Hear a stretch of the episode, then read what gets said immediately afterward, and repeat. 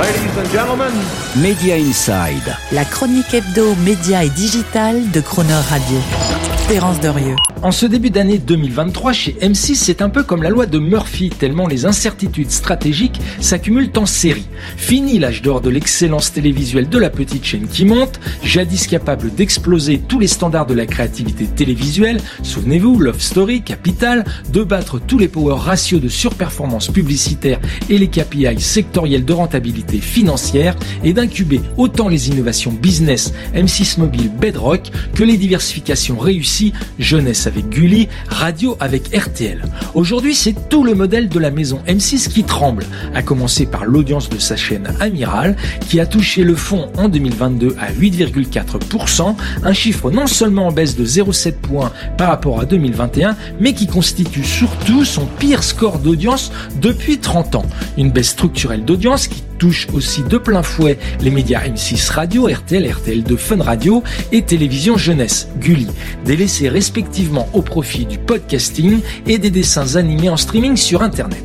Conséquence pour les finances, c'est le chiffre d'affaires publicitaire qui baisse, moins 3% sur les 9 premiers mois de 2022, et une valorisation de M6 en bourse qui s'est effondrée de 25% en un an. Côté programme, le modèle M6, assis sur des productions au coût super optimisé de docu-réalité, info et magazine, apparaît de plus en plus incompatible avec la demande du public en programme fictionnel, à l'écriture plus élaborée et donc beaucoup plus coûteux, comme ceux proposés par les Netflix, Amazon et autres Disney+.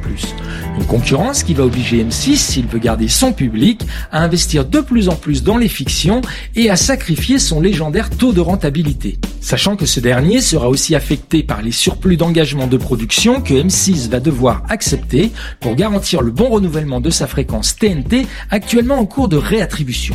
Autant de surcoûts structurels programmes à venir qui seront difficiles pour M6 à absorber tellement sa gestion des dépenses est connue pour être déjà au plus juste.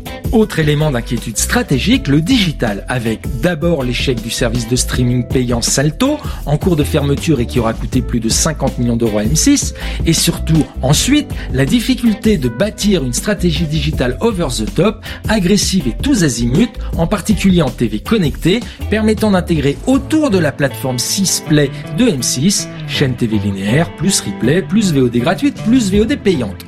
En effet, l'essentiel de cette valeur a dû être réservé aux opérateurs télécoms et à Canal+, pour justifier et sécuriser la rémunération significative, plusieurs dizaines de millions d'euros par an, des chaînes M6 gratuites que ceux-ci distribuent. Enfin, côté croissance externe, la situation est complexe, en particulier depuis l'échec cuisant du projet de fusion avec TF1.